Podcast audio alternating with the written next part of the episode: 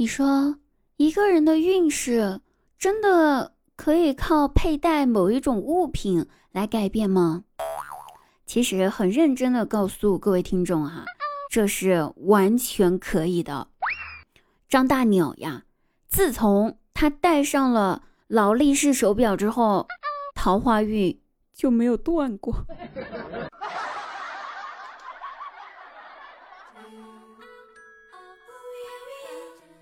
大家好，我就是那个日常不出门，桃花运全靠戴首饰来求转运的滴答姑娘。每天晚上九点半到十二点，打开喜马拉雅，搜索“滴答姑娘”四个字，就可以进入直播间和我实时互动了哟。那刚才我们提到了桃花运转运哈，不过呢，其实比起桃花运来说，我更想要转的呢是财运。毕竟我现在是无心恋爱，一心只想搞钱。特别是这几天，看到人家一天的工资二百零八万，我们一天一百零四块，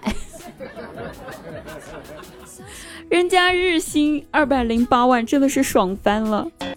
不知道你们爽不爽？不过呢，听说爽呢，现在已经成了一个最新的技术单位了，一爽。等于六点四亿人民币，我也粗略的算了一下我的年收入，我的年收入呢，大概等于零点零零零零零零零零零零零零零零零零一爽，不知道大家的年收入有多爽哈？然后可以自己换算一下。其实说实在呢，一点六亿人民币是不是？也就是听着多。对大家来说好像遥不可及吧？其实只要认真踏实、有脑子、肯努力的话，只要活得长，也就两千多年就可以挣到了。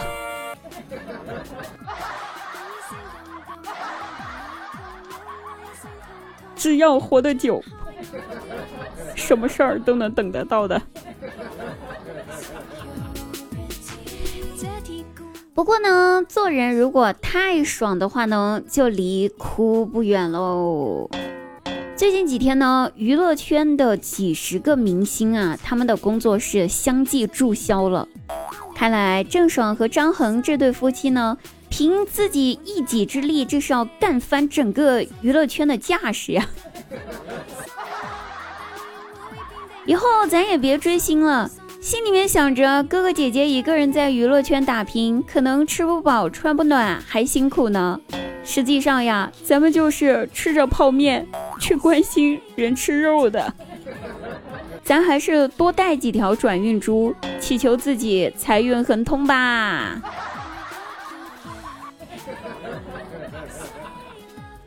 说到这儿呢，哎，事儿来了，转运珠带了。可是你不出门，那不也白搭吗？你说是吧？想要桃花运，你带了转运珠就能天降个对象吗？还天上掉下个林妹妹，那是不可能的。现在呢，你你想一想哈，你在家待着，顶多能遇到的就是送外卖的了。以前还有送快递的，现在呀，送快递的人家都不送上门了。哎。不过呢，收垃圾的可以上门，但是上门收啥？人家收的是垃圾啊，难道收我们自个儿吗？对不起，在人家的眼中，垃圾可比咱们值钱多了。但人家也不能贩卖人口啊。那我们再来看“走运”这个词儿，其实“走运”这个词儿呢，走才是重点，走走才有运气，走走就能转运。你不出去走走，运气是不会来的。所以，亲爱的朋友们，马上就五一啦，放假啦，大家记得多出去走走哟。一走就是几万里。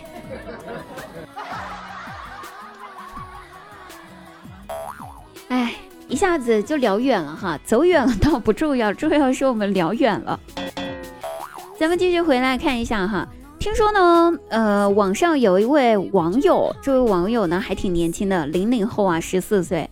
这位网友呢，他说新加坡的歌手孙燕姿是一位冷门的歌手。啊，好冷。冷不冷门我是不知道了啊，反正听他的歌长大的。不过呢，我记得有一段时间我听了他的歌呢，是真的是很冷的。那呢，也是我人生第一次知道，原来分手对一个人来说是一件超级痛苦的事儿。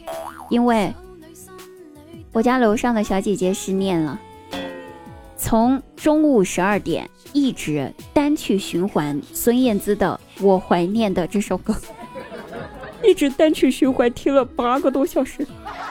那一天我脑瓜子嗡嗡的，全部都是我怀念的是无话不说，我怀念的是一起做梦。哇，这想到这件事儿，我这脑子又开始我怀念的了。就在那一天，我对爱情的向往的心呢也冷了，主要是因为我。了解失恋的痛苦，居然是从楼上小姐姐感受到的。我只想问问老天爷，能让我亲身体验一下行不？我需要一个伤害我的男人，请赐给我，谢谢。我要，我要，我还要。这是我啊，我表弟呢，偏偏。他跑来跟我哭诉一件事儿，是这样的，前段时间吧，我表弟他们公司有个女同事找他借钱，当时呢，他正好有，就借给那位女同事了，还脑抽的说了一句：“没事儿啊，没钱的话呢，不着急还。”没想到，呵，那女同事当真了，嘿，几个月过去了，人家丝毫没有要还钱的意思。提都没提一句，表弟心想：那可是真金白银呢，不能白白便宜了他，你说是不？于是呢，他就跑去给那个女同事表白。嘿，谁知道那女同事想都没想就答应做他女朋友了？这怎么跟网上的段子不一样啊？网上的段子不都是给人表白了之后被拒绝，然后人家立马就把钱给还过去？所以一切还得基于现实生活呀，千万不要光听网上的段子啊！然后我表弟就问我说：“现在他该咋办？钱没要回来，以后自己的钱还得给他花，这可咋办？怎么办？你这属于赤果果的炫耀啊！”这叫什么？憨的憨死，捞的捞死。饱汉子不知饿汉子饥。我跟你讲，咱们就懒得搭理他了哈。要照我说哈，表弟，有句话这么说的，古话说得好，媳妇儿大家玩儿，混个好人缘儿，你自己看着办吧。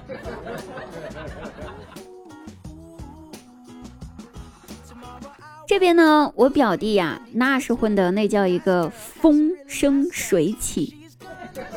但是看张大鸟呢，就没有那么好过了。虽然有了桃花，但那不一堆烂桃花吗？被自己的女朋友甩了之后啊，伤心欲绝，就去寺庙里面哎求佛转运，烧香拜佛呀。之后就问寺那个寺庙里面大师说。大师呀，你了解女人吗？大师回答：嗯，略懂，略懂。然后张大鸟又问：那大师呀，你说我要怎样才能抓住女人的心呢？大师摇了摇头说：施主呀，一个想离开你的女人，你就是用铁链子拴，那也拴不住呀。张大鸟一听，失望了。还是问，那大师，我该怎么办呢？大师点了一下他的头，回答道：“哎，这种时候呀，既然铁都拴不住，你用金链子试试。”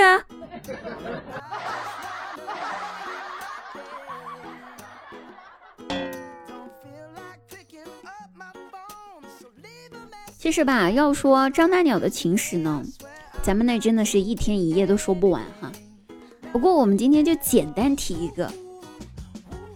有一天，他偶然翻自己女朋友的手机通讯录，哎，看到女朋友给自己的备注居然是“舔狗二号”这四个字，这哪个男人听了能不生气？对不对？张大鸟怒了，非常生气，立马就去质问自己的女朋友，大声说：“你什么意思啊？你给我备注的是什么？舔狗二号，这是什么意思？你给我说明白了都。”哎，他女朋友一见这情况，好像真的非常生气，连忙安抚道：“老公，老公，老公，对不起，你听我解释呀，老公，那个，那个是……”人还没有说完呢，张大鸟立马气冲冲的打断，说道：“什么意思啊？啊，你赶紧立马给我改成舔狗一号。”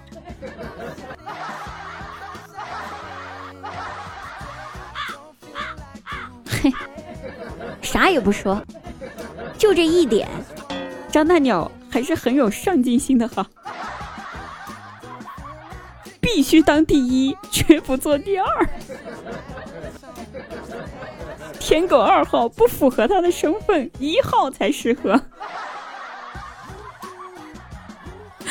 哎呦啊，我真服了他了。好了，各位朋友，想了解更多张大鸟的这个情史的朋友啊，大家可以赶紧关注一下我们的节目。好了，我们本期节目就到此结束，我们下期再会，拜拜。